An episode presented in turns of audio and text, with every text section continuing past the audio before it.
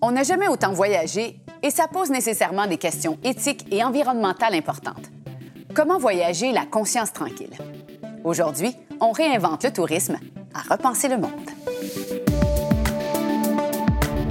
Vous écoutez la saison 3 de Repenser le monde, une production de Savoir Média adaptée au format balado et animée par moi-même, Sophie Fouron et Normand Baillargeon.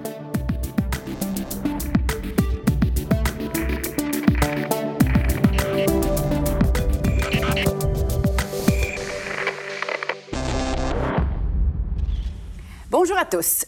Est-il encore de bon ton et moralement acceptable de voyager aujourd'hui?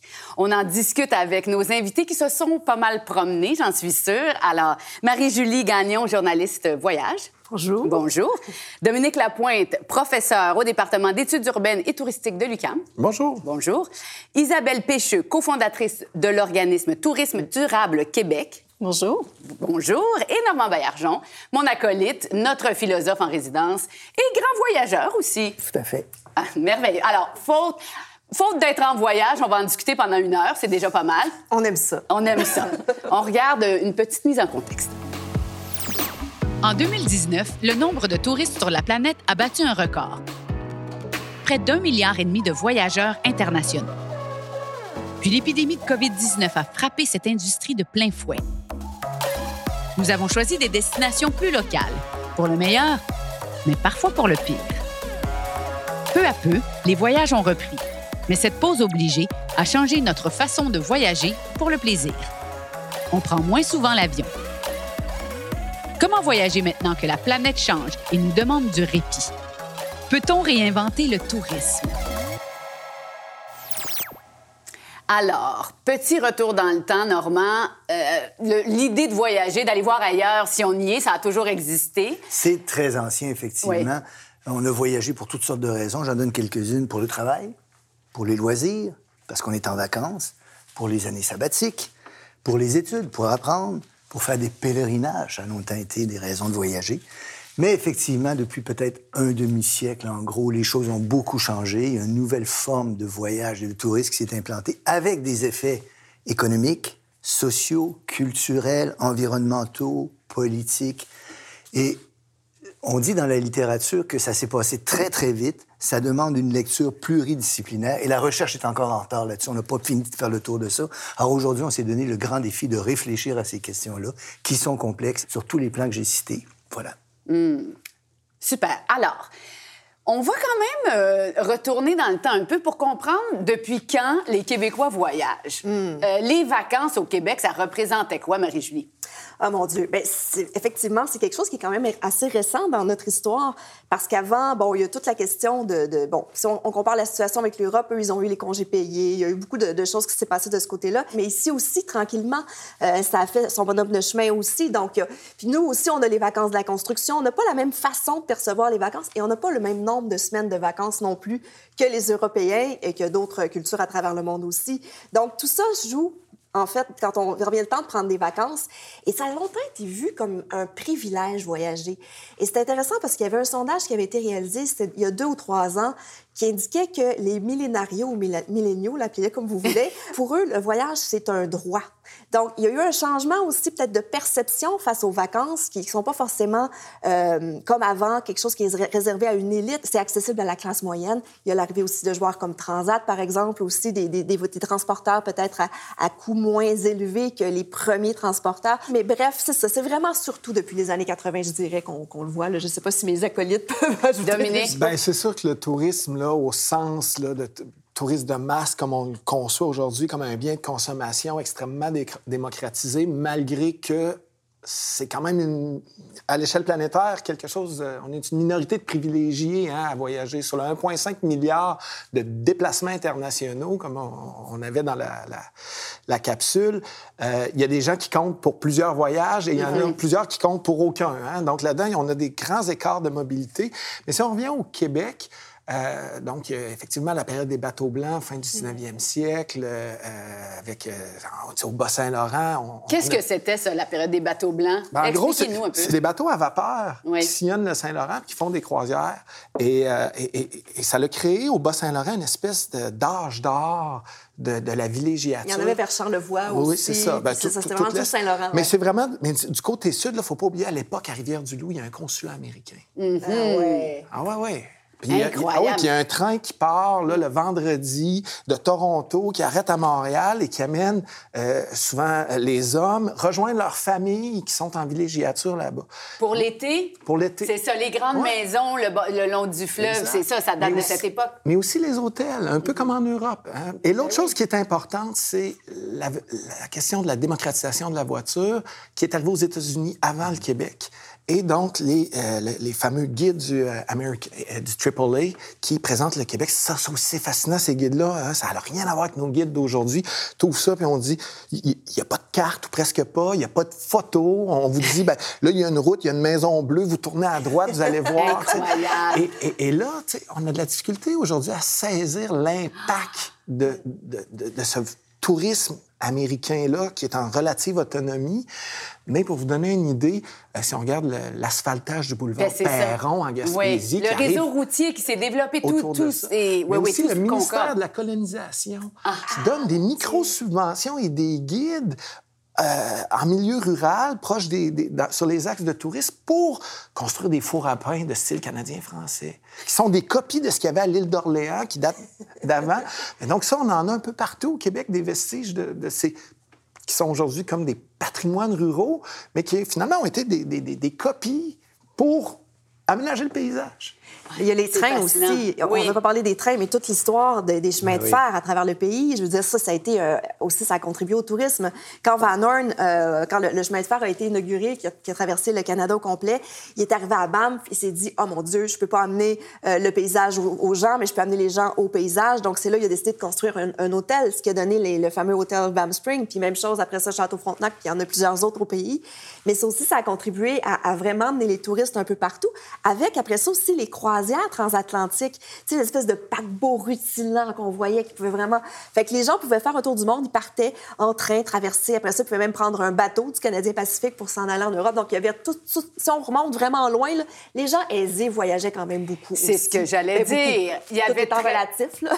en fait, c'était réservé aux gens qui avaient beaucoup d'argent, à l'élite, parce que le, le, le tourisme qui s'est démocratisé, on parle des années 60, peut-être? Isabelle? Oui, ben, au niveau, euh, je dirais, si on, regarde au niveau Québec, je connais peut-être un peu moins l'histoire que mes deux, euh, mes deux collègues, mes deux acolytes. Mais euh, ce que j'ai pu remarquer, en, je dirais avec ma casquette agence de voyage qui pour organiser des voyages ici, j'ai vu effectivement des, des, lieux emblématiques comme la Seigneurie du Truton, comme Montebello, en fait, qui étaient des sites effectivement réservés pour une, pour une élite, de, des gens qui venaient pour la, la, chasse et la pêche. Churchill, Roosevelt sont tous allés là oui. Exactement. Et que, dire, de c'est ça, de la pêche au saumon Gaspésie. Euh, L'hôtel Robert Val. Oui. Qui aujourd'hui n'existe plus, mais qui a été un, comme un, des premiers resorts qu'on pourrait dire au Québec. Hein. Incroyable. Mais c'est ça, donc, c'est devenu accessible aux gens. Il y a eu l'aviation commerciale euh, fin des années 50. Euh, et après, les gens se sont mis à se promener davantage. Là. Alors, ce qu'on a vu, euh, ce que j'ai vu, en fait, euh, par rapport, ben, c'est sûr que c'est assez récent, mais ce qu'on a beaucoup développé par rapport au Québec, c'est les vacances dans le Sud, quand même, hein, qu'on a vu mhm. très, très rapidement. Donc, la démocratisation par rapport à ces voyages-là, et puis l'engouement de, effectivement, aller au soleil et fuir l'hiver. Et euh, ça a beaucoup été axé, en tout cas, sur cette euh, volonté-là au niveau de l'offre touristique. Mm-hmm. Mais fondamentalement, il y a une transformation qui se passe à la fin des années 70, début des années 80, parce que aussi cette idée de la démocratisation de la mobilité. Mm. Mobilité sociale, mobilité géographique, et que tout à coup, l'accès à la mobilité devient un marqueur de statut. Il en était déjà un, mais c'était un, marqueur de statut qui, qui, qui s'ajoutait à des marqueurs de classe qui étaient beaucoup plus euh, posés. Et là, dans les années 80, ça se met à évoluer avec la dématérialisation de l'économie, comme on dit. Mais là, tout à coup, pour les millénarios, ben, c'est ça que c'est important. C'est un facteur de statut. C'est une question le corps, là-dedans, devient une espèce de, de processus d'accumulation d'expérience un peu comme ton compte en banque devient un processus d'accumulation de capitaux. Mm. ton compte Instagram. Oui, ça. Alors, le fait de se déplacer partout, bien, ça, ça se confère un statut. Ça devient un facteur d'employabilité, mm-hmm. de, de, de, statut, c'est un, élément de sociabilité. Et, et ça, c'est important dans l'histoire parce que tout à coup, ça transforme notre rapport à la mobilité. C'est intéressant. Si je vous demande en ce moment l'état des lieux, si on parle de tourisme ben, mondial, on ne restera pas au Québec. Qu'est-ce que les gens recherchent? Euh, où en est le tourisme actuellement? Isabelle. Ben, c'est ça, je vais être obligée de euh, séquencer en deux parties, euh, avant, avant le Covid et après. avant le Covid, on était en pleine, c'était une croissance exponentielle, hein, même, je dirais, difficilement contrôlable. On était vraiment dans un engouement au niveau du, du voyage qui fait qu'on arrivait même à un trop plein, donc à une saturation à plusieurs, à plusieurs niveaux. Mhm. Qui était dénoncé souvent, mais on dirait que les gens l'écoutaient plus ou moins. Ça concernait les autres. Oui, c'est ça. Exactement. Donc, euh, pas de conscientisation par rapport à ça, pas de réflexion. Donc, euh, on était dans la, dans la consommation du mhm. voyage. Arrive la Covid, effectivement, donc arrêt euh, total des activités touristiques. Et là, il y a eu, paradoxalement, une, réflexion. Mais euh, tant mieux, ça a au moins amené ça, c'est qu'il y a eu euh, une prise de conscience. Bah, il y a des images qui sont passées qui, sont quand même assez fortes. Hein, quand on voit à Venise euh, le retour des dauphins, que les eaux s'éclaircissent. Dites-moi pas que c'est un montage, Marie-Julie. Ben, moi, ce que j'ai vu, c'est que les dauphins sont jamais... C'était plus ah une fake news, ouais, c'est ça. Bah, je pense quand même qu'il y a eu euh, des, améliorations, en tout cas au niveau de, de, la qualité des eaux, au niveau de, sur certains sites. Euh, ça a permis de voir, en tout cas, à quel point peut-être on avait fait des ravages ou à quel point on pouvait renverser, en tout cas, la, la, balance. Donc après, maintenant, il, va y avoir une reprise. On en, on en est là. Comment va se traduire cette reprise-là? Est-ce qu'elle va prendre en compte la, la réflexion qu'on s'est faite pendant, mm. pendant ces deux ans? Mm. C'est un peu, euh, un peu la question qu'on peut se poser. À voir. Alors, on va passer tout de suite euh, au surtourisme, justement, à ce, cette multiplication de voyages qui amène euh, des impacts et ben, certainement des inconvénients. On va regarder. Avant la pandémie, le secteur du tourisme représentait près de 300 millions d'emplois dans le monde et contribuait à 10 du produit intérieur brut mondial. Québec, c'est un emploi sur dix qui est lié au tourisme. L'industrie touristique est colossale, mais son impact sur la planète et les populations locales commence à l'être tout autant. Année après année, certaines villes font face à un afflux monstre de visiteurs venus des quatre coins du monde. Des sites touristiques s'en retrouvent dénaturés. De nouveaux mots apparaissent, comme tourismophobie et surtourisme. Mais est-ce bien réel? Qu'en est-il véritablement? Alors, le surtourisme, c'est un mot qu'on n'avait même pas dans notre vocabulaire il y a une dizaine d'années, à peine. Mm. Normand, qu'est-ce qui nous a menés à ce fameux surtourisme? Oh, je vais simplement essayer de placer les choses parce que vous allez parler beaucoup de ça, j'en suis convaincu, mais la mondialisation de l'économie, le développement de corporations transnationales qui présentent des offres de plus en plus alléchantes, tout ça a eu de nombreux effets, positifs sans doute certains, on en discutera, et négatifs sur d'autres des effets économiques et des causes économiques. Les gens ont plus d'argent à dépenser sur des offres de plus en plus nombreuses, technologie, d'information, de communication. Le transport est plus facile, plus rapide, moins coûteux. Des causes sociales aussi, les gens ont plus de temps libre à consacrer au voyage.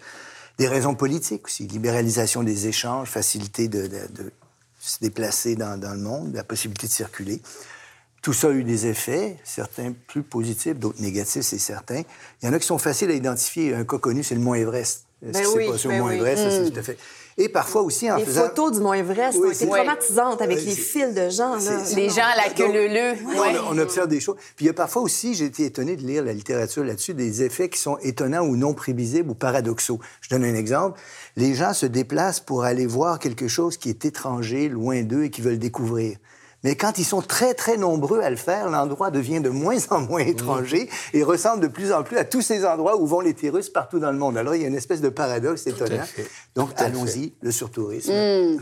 Ben, moi, je veux juste ajouter une petite statistique. Il paraît que 95% des voyageurs se concentrent sur 5 des endroits sur la planète.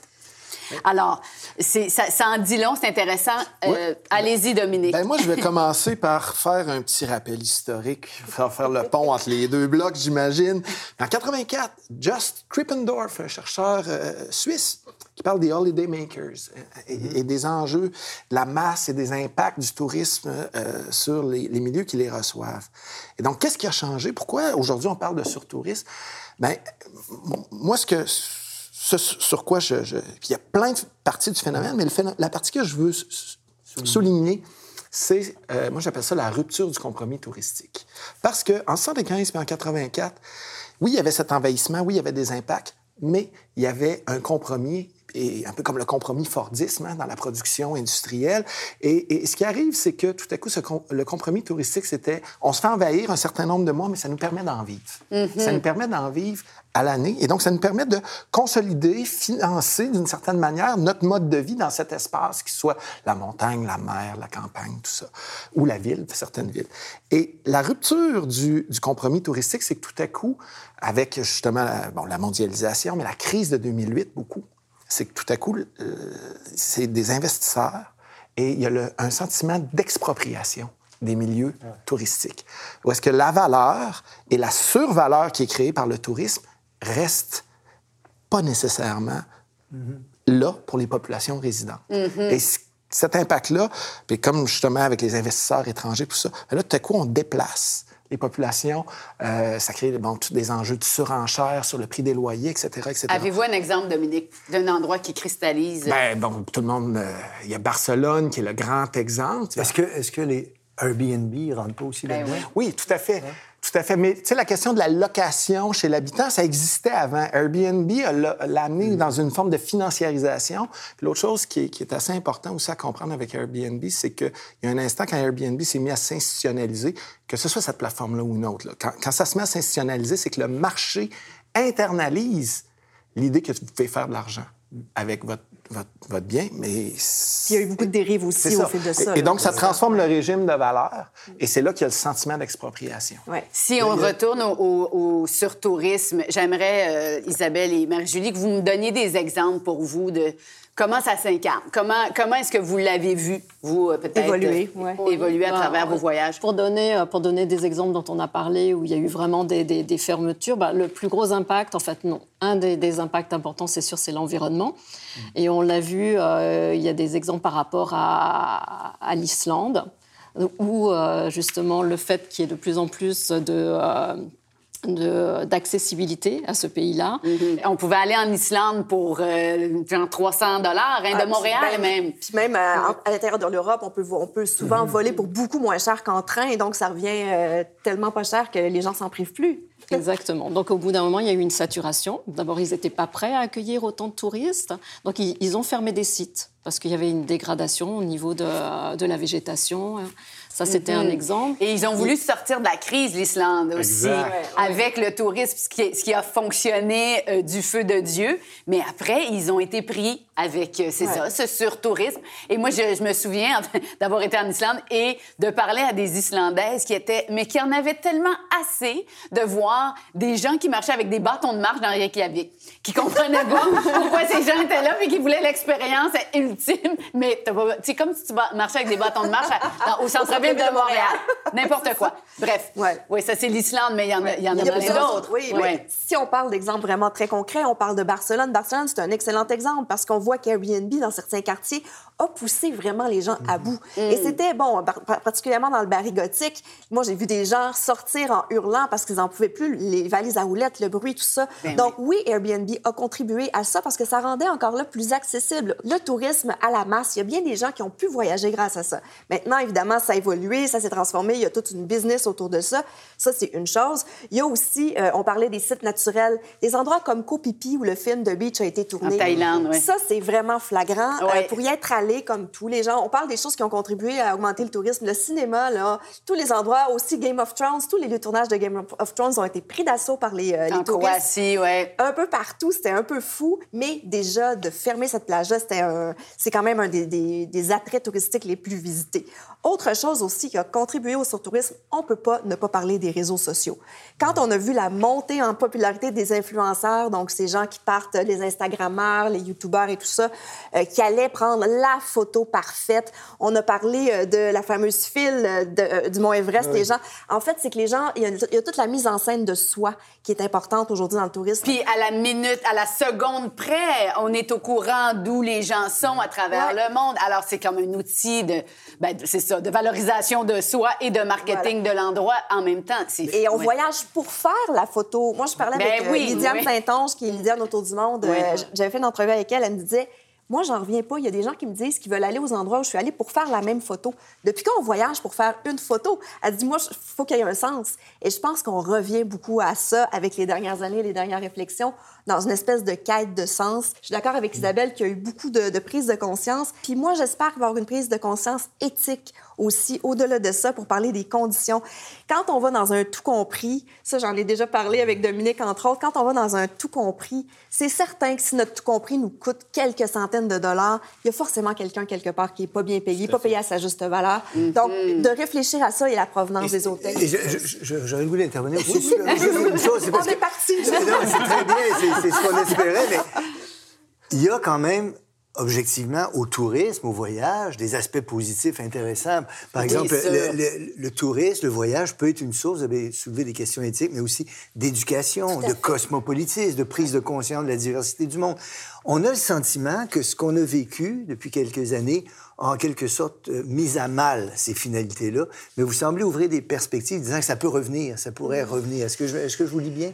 Euh, Qu'est-ce qui pourrait revenir? Ouais. Ce, ce, ce un, genre tourisme de un peu plus équilibré? Un, un, tourisme plus éthique, un tourisme qui nourrit On véritablement le cosmopolitisme. C'est le but, mais moi, je, ben, je, je sais pas, je, je, je, vous laisserai répondre, mais moi, Plein je crains toujours que le portefeuille dicte euh, les destinations, dicte les, nos choix de voyage. Ben, il, y y a, moi, il y a deux éléments. Euh, le, tourisme, là, en termes d'échelle, il y a quelque chose de quantique dans le tourisme. Où est-ce que, à une, à, à une échelle, à l'échelle de la rencontre, de la relation, de la curiosité, de la sociabilité du voyageur, il y a des règles, il y a des fonctionnements, il y a, des phénomènes qui se passent, mais tu as des, des, échelles globales. Hein, où est-ce que là, c'est complètement d'autres règles qui, qui fonctionnent. Puis l'idée qu'on semble pas avoir le contrôle sur les flux, mais ça vient des règles qui sont je, le, le, philosophe peut pas s'empêcher de citer Hegel. L'augmentation des quantités produit un changement qualitatif. C'est ça qu'on voit. Oui. C'est extrêmement complexe aussi parce qu'on on a voulu démocratiser le tourisme, donc de rendre accessible à la plus grande, par... en tout cas une plus grande partie des gens.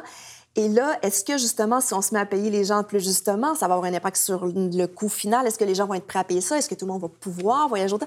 Il y a énormément de questions à tellement de niveaux à se poser, mais je pense qu'il faut d'abord se questionner sur nos propres pratiques en tant que voyageurs, en tant que touristes, parce qu'on va pas se mentir, là, quand on voyage pour l'agrément, on est quand même un touriste. Bref, euh, ouais. L'autre élément, oui. rapidement, c'est, puis ça, on en a déjà parlé, c'est que dans cette espèce de mise en scène de soi, de plus en plus, c'est la mise en scène de soi pour soi et pour son propre monde. Et là-dedans, il y a une rupture éthique aussi. Parce que dans l'éthique de la rencontre, qu'est-ce qu'il y a? C'est, il y a une reconnaissance de l'autre. Hein? C'est, c'est, la rencontre des visages. Mais là, avec le selfie et la mise en scène de soi, on n'a plus la rencontre des visages. On se coupe de ça. Et là, on crée une espèce d'industrie qui flotte au-dessus. Si je peux me permettre d'ajouter oui. aussi, c'est on rencontre aussi des gens qui sont fabriqués pour nous rencontrer. Voilà. pas des gens qui Exactement. sont ceux qui étaient là. Même, y a, y a... Et, et, on rencontre les gens qui sont, qui sont dans leur sociabilité de, de voyageurs, parce qu'on rencontre les autres voyageurs aussi. Tout à fait, exactement. Et on ouais. utilise aussi parfois des gens comme accessoires dans nos photos. Moi, ça, ça me rend complètement folle. Les, les portraits d'enfants, il y a eu énormément de reportages qui ont été faits là-dessus. C'est délicat parce qu'on a tous envie de prendre des belles photos, des beaux portraits, puis qu'est-ce qu'on publie, qu'est-ce qu'on partage, qu'est-ce qu'on fait pas? Je pense qu'on a bien des questions à se poser. Mais juste le fait de se demander qu'est-ce qu'on peut... Bien, là, évidemment, pour vos reportages, c'est autre chose, là. Mais de se poser la question, qu'est-ce qu'on partage? Ouais. Qu'est-ce qu'on met sur nos réseaux sociaux? Si on géolocalise aussi, est-ce que ça va faire en sorte que ça va contribuer au problème? Mais en même temps, ouais. pourquoi est-ce qu'on devrait se préoccuper de nos réseaux sociaux quand on est en voyage? Non, ça, c'est un Déjà. Donc, c'est vraiment, je pense qu'il y a une autre philosophie du voyage à mettre en place. Voilà. Hein, effectivement. Ouais. Et euh, quand on voit qu'à un moment donné, c'est sûr qu'on peut se poser les questions. Hein, quand on voit qu'on voyait des listes hein, qui disaient les 10 sites à voir avant de mourir -hmm. et qu'on en est maintenant rendu à voir euh, les 10 sites euh, où personne ne va. Donc, euh, il faut à un moment donné arrêter euh, presque de communiquer. de faire les listes, dire, Mais celle du New York Times est vraiment fascinante. Mais j'allais ajouter que c'est constamment ce que nos rédacteurs en chef veulent aussi parce que c'est ce que les lecteurs adorent. Il y a ça aussi, les gens adorent ces listes-là. Alors moi, je peux pas me battre contre ça non plus parce que mm-hmm. j'en fais, parce... mais j'essaie de les faire un peu plus de façon justement à mettre glisser quelques messages à travers parce qu'il y a des endroits où on peut plus. Moi, je vais pas dire à quelqu'un à la Barcelone euh, pendant la haute saison, je vais dire ben, si tu vas à la Barcelone, vas-y au moment où c'est la basse saison, essaie de partir tôt le matin faire tes visites. Il y a une façon, des façons de voir les endroits qu'on rêve de découvrir, mais en étant peut-être un peu plus conscient de, de, nos choix. En tout cas. Il va falloir être, en, tout cas, je pense, un peu plus discret dans nos façons de, voyager, euh, parce qu'on voit les conséquences. Hein. Dès qu'il euh, y a une publication sur certains sites, mm. euh, je ne sais plus, il y avait un endroit, je pense en Asie, où c'était une gare. Où, ah oui, c'est au Vietnam. c'est au Vietnam. Où les gens, avec cette tasse, ils font un selfie, ils font une photo. Oui, puis, parce que le train passe à l'intérieur, là c'était devenu incontrôlable. Donc, au bout d'un moment, ben, elle a, face à, face à cette multiplication, les, euh, ben, ce qui se passe, c'est les restrictions. Quoi. Ben oui, il faut légiférer, mais en fait, les gouvernements n'ont plus le choix quand ça dépasse les bornes. Moi, j'ai été, j'ai eu la chance d'aller à Palaos, en Micronésie, qui est une petite île euh, qui n'a que son sanctuaire marin, en fait. C'est ça sa, plus grande richesse. Et le gouvernement a décidé de légiférer et de protéger ce sanctuaire-là de multiples façons. Et on, on devait signer pour dire que on s'engageait, en fait, voilà, on s'engageait à ne pas détruire l'environnement, à ne pas laisser nos déchets, à ne, à ne pas euh, polluer. Et puis, euh, si tu signes pas, tu rentres pas. Je me dis, si les, les gouvernements ne légifèrent pas, ben, on, on est foutu. Et puis, c'est pas, c'est bien, là, je fais une longue tirade, mais c'est très bien de se conscientiser, mais je pense que ça devrait vraiment venir des gouvernements.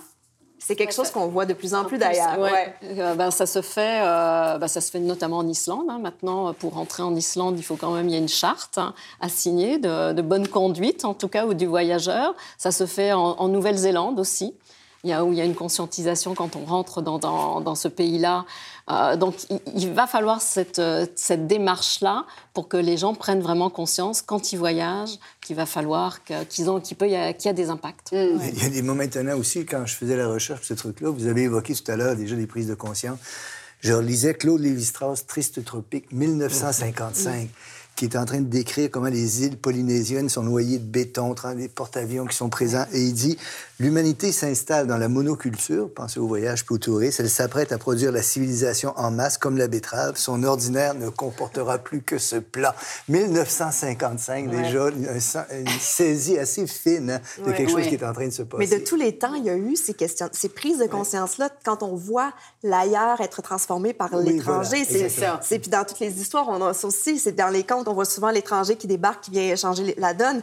Mais une chose aussi dont on n'a pas encore parlé, qui me semble essentielle, puis c'est ressorti beaucoup d'un colloque sur le futur du tourisme auquel j'ai assisté à Nantes. Euh, ce qui est intéressant, c'est qu'on a souvent parlé, à travers les intervenants qui étaient là, de l'importance d'impliquer les populations locales.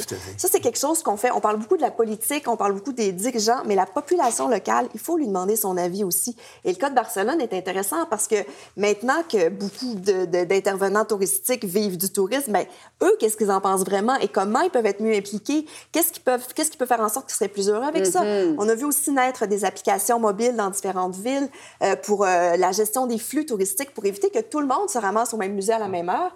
Donc, quelque chose qui nous permet de voir où il y a plus de monde, où il y a moins de monde en temps réel, pour éviter justement les cohues. Donc, il y a des solutions qui sont mises en place un peu partout, mais elles ne sont pas encore accessibles à tous, ne sont pas faites de la même façon. Puis bref, il faut qu'il y ait une volonté de tous les côtés. Pour que l'expérience soit agréable pour tous, en fait. Et c'est toujours le difficile équilibre entre le développement économique et touristique et le respect des ressources et des populations locales. C'est ça pour moi. Le... Puis des fois, ben, c'est un gâchis total, puis des fois, on sent que l'équilibre est, est, atteint. Mais la question des populations locales, tu sais... Euh, qu'est-ce que c'est les populations locales? Mm. Moi, j'ai beaucoup travaillé avec les îles de la Madeleine, mais c'est à partir de quand que tu deviens un Madelino? Mm. mais ça, ça, ça, semble anecdotique, là, mais c'est extrêmement important parce que de, qui on parle? des fois, les, milieux touristiques vont parler des citoyens. Et là, tu écoutes le discours, puis au Québec, tu dis, ouais, mais au niveau municipal, un citoyen, c'est aussi un propriétaire. Donc, le villégiateur et mm-hmm. les citoyens, ils votent pour le conseil municipal. Donc, il faut, faut qu'ils soient inclus comme citoyens. Par contre, si on parle des populations résidentes, donc celles qui restent là à l'année, bien là, ça, c'est différent. Ouais, ouais, hein, et, et, et, dans le cas de Barcelone, cette espèce de virage vers la population locale, mais la crise de 2008, la surtouristification, Airbnb a, a tellement fait le ménage, excusez-moi, guillemets, là, parce que c'est pas le bon terme, de la partie touristique, que là, se tourner vers les populations résidentes. Mais c'est qui aujourd'hui les populations les, résidentes? Les Airbnb de ce monde aussi ont maintenant des engagements. Ils ont, ils ont eu des engagements avec, entre autres, Barcelone pour éviter de vivre, parce que c'est devenu c'était insoutenable à un certain moment donné. Il y avait vraiment juste trop de monde. Mais, ça reste que cette espèce, tu sais, quand on dit, c'est une phrase facile de dire, on va se virer vers les populations locales, prendre en compte les populations locales. Mais la population locale, A, c'est pas uniforme. B, euh, c'est pas, euh, c'est pas toujours aussi facile à définir. Moi, j'ai l'impression que c'est un peu quand on sent que la ville est dénaturée où l'île est dénaturée, où il y, a, évidemment, en saison touristique, il y a plus de touristes que de population locale. Mais là, comment... Ça, je pense qu'il y a la responsabilité du touriste. En Gaspésie, aux îles de la Madeleine, comme en Islande. Vous alliez dire, Isabelle. Non, je dirais que ce qui est important, euh, bah, je le vois en travaillant sur le tourisme durable, là, ce qu'on essaye de faire pour mettre en place, euh, bah, je pense que c'est la consultation euh, qui mhm. s'appelle, je veux dire, population qui soit résidente, population locale, etc. Je pense qu'à un moment donné, ce qu'il faut, c'est consulter. Et ça, il y a un rôle, effectivement, de l'État, de, de, la municipalité, de réunir son monde, du territoire, en tout cas, et de vraiment faire une consultation. Hein. Il y a, euh, je dirais, les, les, initiatives que, que, je peux voir qui, qui, fonctionnent. Il y en a une euh, qui s'appelle Contact Nature euh, au Québec. Mhm. Et, et ben, eux sont partis, ça, ça regroupe des activités de, de camping, ça, ils ont vraiment consulté en fait sur place la, les, tout le territoire, en fait la population locale, pour aller vers un, vers un projet d'activité touristique qui, euh, qui, sera en euh, accord avec ce qu'eux souhaitent avoir aussi. Exactement. Mm. Donc, euh, je pense que ça passe aussi beaucoup par là. Bon, alors ça, c'est une des solutions. On va regarder maintenant comment est-ce qu'on peut concrètement voyager plus intelligemment. Pour plusieurs, ne plus voyager du tout est difficilement envisageable. Mais comment voyager de manière éthique et moins polluante? On peut par exemple adopter d'autres habitudes de transport et d'horaire choisir d'autres moyens de transport que l'avion et tenter de diminuer son bilan carbone. Des acteurs de l'industrie nous proposent maintenant des voyages divers ou à échelle humaine. Aujourd'hui, quelles sont les nouvelles façons acceptables de voyager? Alors, comment voyager maintenant? Normand, qu'est-ce que ce serait pour vous, les voyages du futur? J'avais le goût de faire une petite réflexion de philosophe là-dessus. Imaginez que vous portez des lunettes et que vous vous retrouvez à Athènes au 5e siècle avant oh! Jésus-Christ. Vous marchez dans les rues et vous pouvez croiser Socrate, qui sait, n'est-ce pas? Euh, les métavers comme possibilité de voyage. Et là-dessus, il y a un, argument philosophique qui est intéressant parce que, croyez-le ou non, il y a une cinquantaine d'années, un philosophe qui s'appelle Robert Nozick avait imaginé qu'on pouvait entrer dans une machine à plaisir qui nous fournit, il nous fait vivre comme si c'était réel les vrais plaisirs qui nous, qui nous attirent. La réalité virtuelle d'aujourd'hui. Oui, exactement. il avait pressenti ça. Et Nozick disait que les gens voudront pas ça vraiment parce qu'ils veulent la chose réelle. Et si c'est pas réel, ça les intéresserait pas vraiment. Et il semble que ce soit le cas. C'est la pilule rouge ou bleue, dans la matrice, ben voilà ce qui se passe. Et les gens seraient pas contents de ce genre de voyage-là. Je pense qu'il y a des bons arguments pour ça, même si je ne me prononcerai pas. Mais il reste quel est l'avenir du voyage? C'est une question complexe, urgente et importante. Et semble-t-il, je ne sais pas si vous serez d'accord, M. Lapointe, mais semble-t-il aussi que la recherche est en retard sur ces questions-là et qu'une partie de la recherche est financée par des intérêts économiques ou politiques, ce qui vient fausser la lecture qu'on en a. Ce qui fait que j'ai très hâte de vous entendre sur ces questions-là.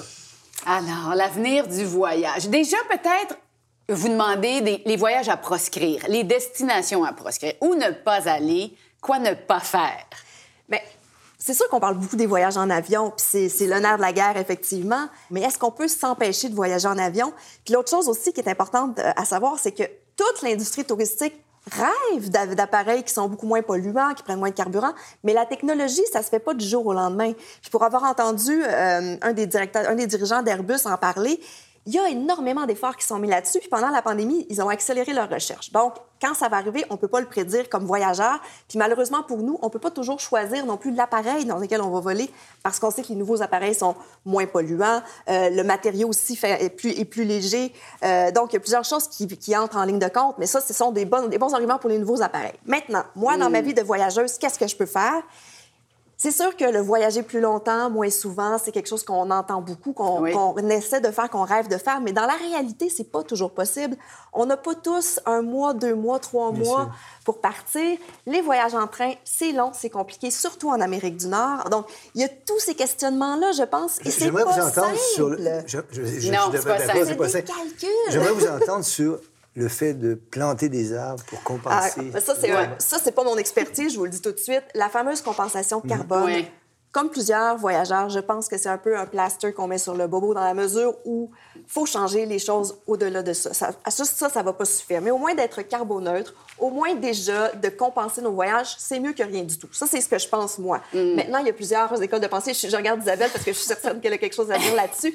Mais ce qu'il faut savoir aussi, c'est qu'il y a beaucoup de marketing autour de ça aussi. Quand on, on, plonge dans ce dossier-là, euh, on comprend qu'il faut que les arbres soient déjà euh, grands pour pouvoir... Euh, oui, matures pour pouvoir séquestrer le, le CO2. Bref, c'est compliqué et c'est des enjeux que les gens, le commun des mortels, n'est pas toujours...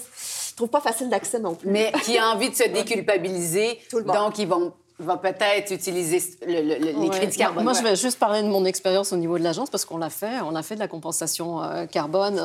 Ben, il y a, on avait commencé il y a une dizaine d'années. Je dirais, de toute façon, il y a deux axes hein, euh, pour essayer, de, de, en tout cas, d'agir dans cet axe-là. Mhm. C'est vraiment soit de, de compenser, mhm. soit quasiment de réduire, donc de moins voyager.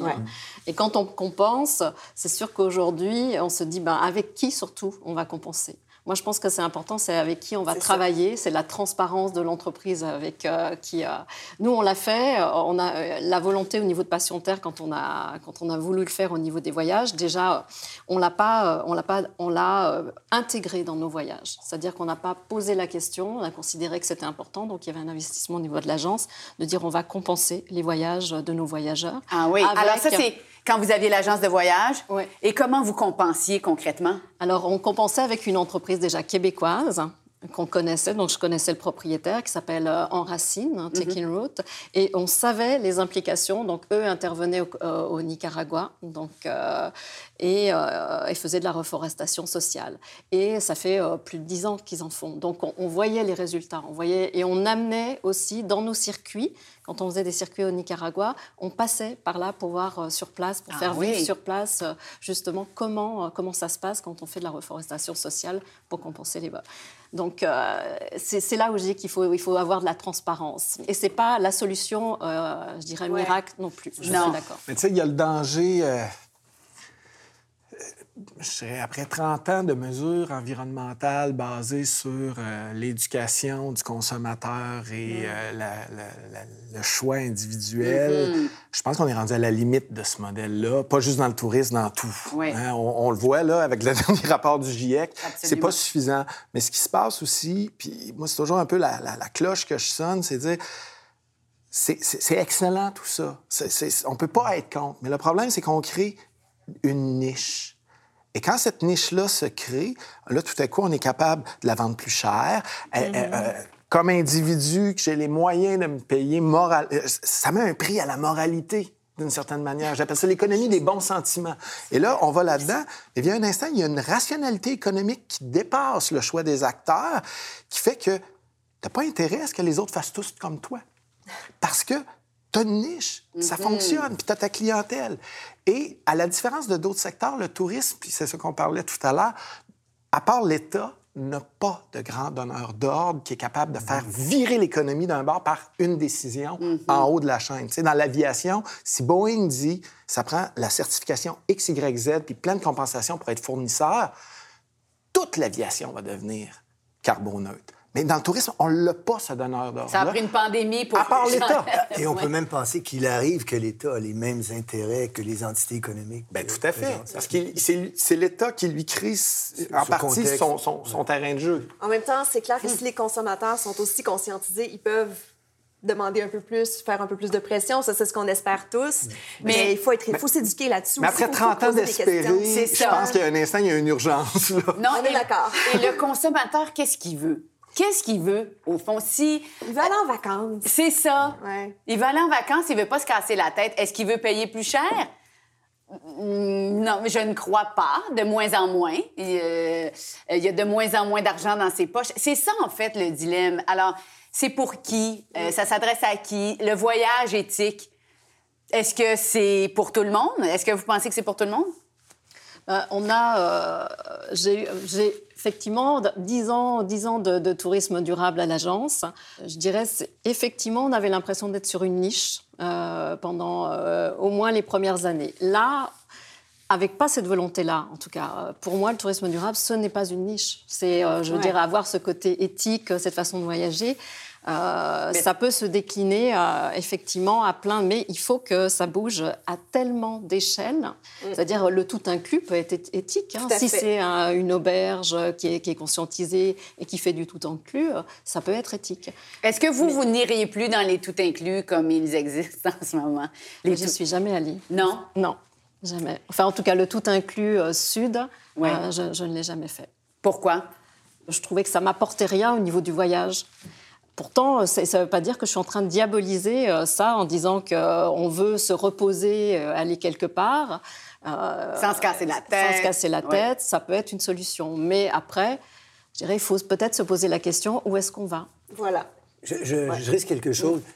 On est parti des voyages. J'avais commencé en parlant de ça, les voyages, les raisons pour lesquelles on voyage prenons le concept de voyage, puis là, on a vu comment le tourisme de masse a profondément modifié jusqu'à dénaturer cette idée de voyage d'une certaine façon.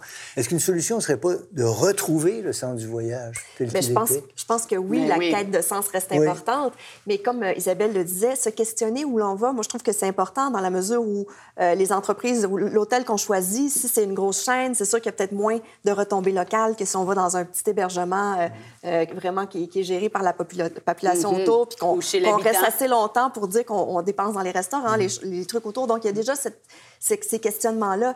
On a besoin aussi de se sentir bien, en accord avec nos choix. Puis c'est pas toujours facile, malheureusement, c'est pas mal.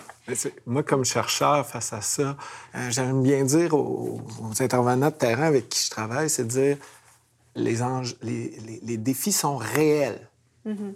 mais les enjeux sont constants. On va dire, il n'y en aura pas une solution. Il faut rester dans la vivacité. Puis l'autre chose, c'est peut-être la question, c'est là que je rejoins peut-être la, démarche un peu plus philosophique, c'est qu'est-ce que ça dit sur nos sociétés mm-hmm. hein, que tout à coup, on ait une partie de la population qui va travailler 50 semaines dans l'année, va mettre un petit pécule de côté pour tout à coup aller vivre cette expérience-là de mm-hmm. deux semaines. Il faut jamais oublier, hein, à l'origine du tourisme, il y a tout ce gain social très fort, hein, qui est l'accès aux vacances payées, l'accès à la mobilité que nous, on prend pour acquis, mais on a vu avec la pandémie, puis cette mobilité-là, elle est très inégalement distribuée dans le monde.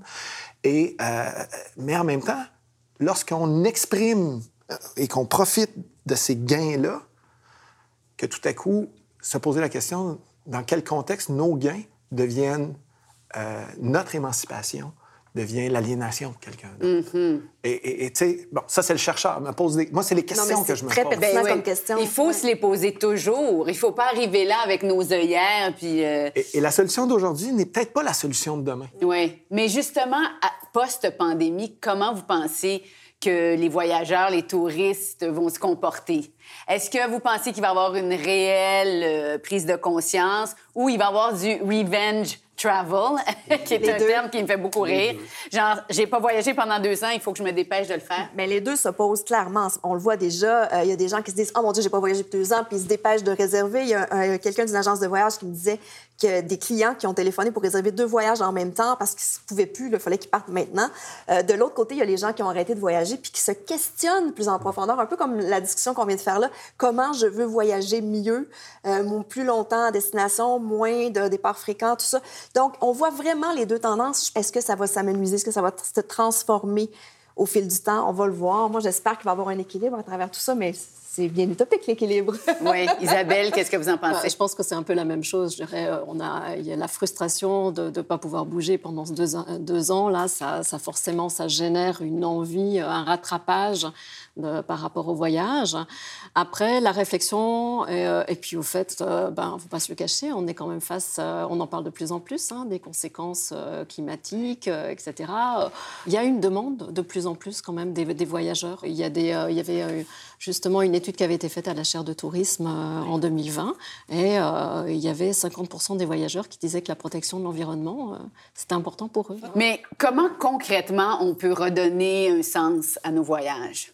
Ben, ils ont toujours un sens, nos voyages. Si je prends des, collègues, là, je pense entre autres aux, travaux de Marie Mostafa Nezad là, euh, autour du volunteer tourism dans, ah, l'Asie, euh, dans le secteur Asie-Pacifique. Effectivement, il y a des choses qui sont un peu odieuses dans cette forme de voyage-là, où est-ce qu'on reproduit des, des, a priori coloniales, où est-ce qu'on a des, impacts majeurs sur... Qu'est-ce que c'est le volunteer traveling? Dans le fond, on s'en va euh, à être bénévolat. Oui, ben, puis je pense entre autres, là, moi j'ai de collègues là, dans l'axe Asie-Pacifique qui ont travaillé là, sur la question des, euh, de ce type de tourisme-là autour des orphelinats, là, un peu partout en Asie. donc, euh, que tout à coup, il y a des familles qui vont mettre leurs enfants à l'orphelinat parce que euh, ça rapporte plus, ça va leur donner une meilleure vie, puis ça rapporte plus d'argent à la communauté. Ça pose tout plein de questions éthiques. Sauf que le voyageur de l'Ouest qui s'en va faire ça, il est plein de bonnes intentions il est plein de bonnes intentions. Souvent, il n'est même pas conscient qu'il reproduit des réflexes coloniaux qui datent de 300-400 ans, puis qui mm-hmm. sont, font partie de notre psyché collective, tout mm-hmm. ça. Et quand il revient et qu'il dit qu'il a vraiment vécu de quoi, puis qu'il est transformé, puis qu'il a une sensibilité, il l'a vraiment vécu, ça. Ouais. Je trouve qu'il faut s'informer, s'éduquer davantage avant de prendre action. Ça, c'est une chose quand on parle de sens.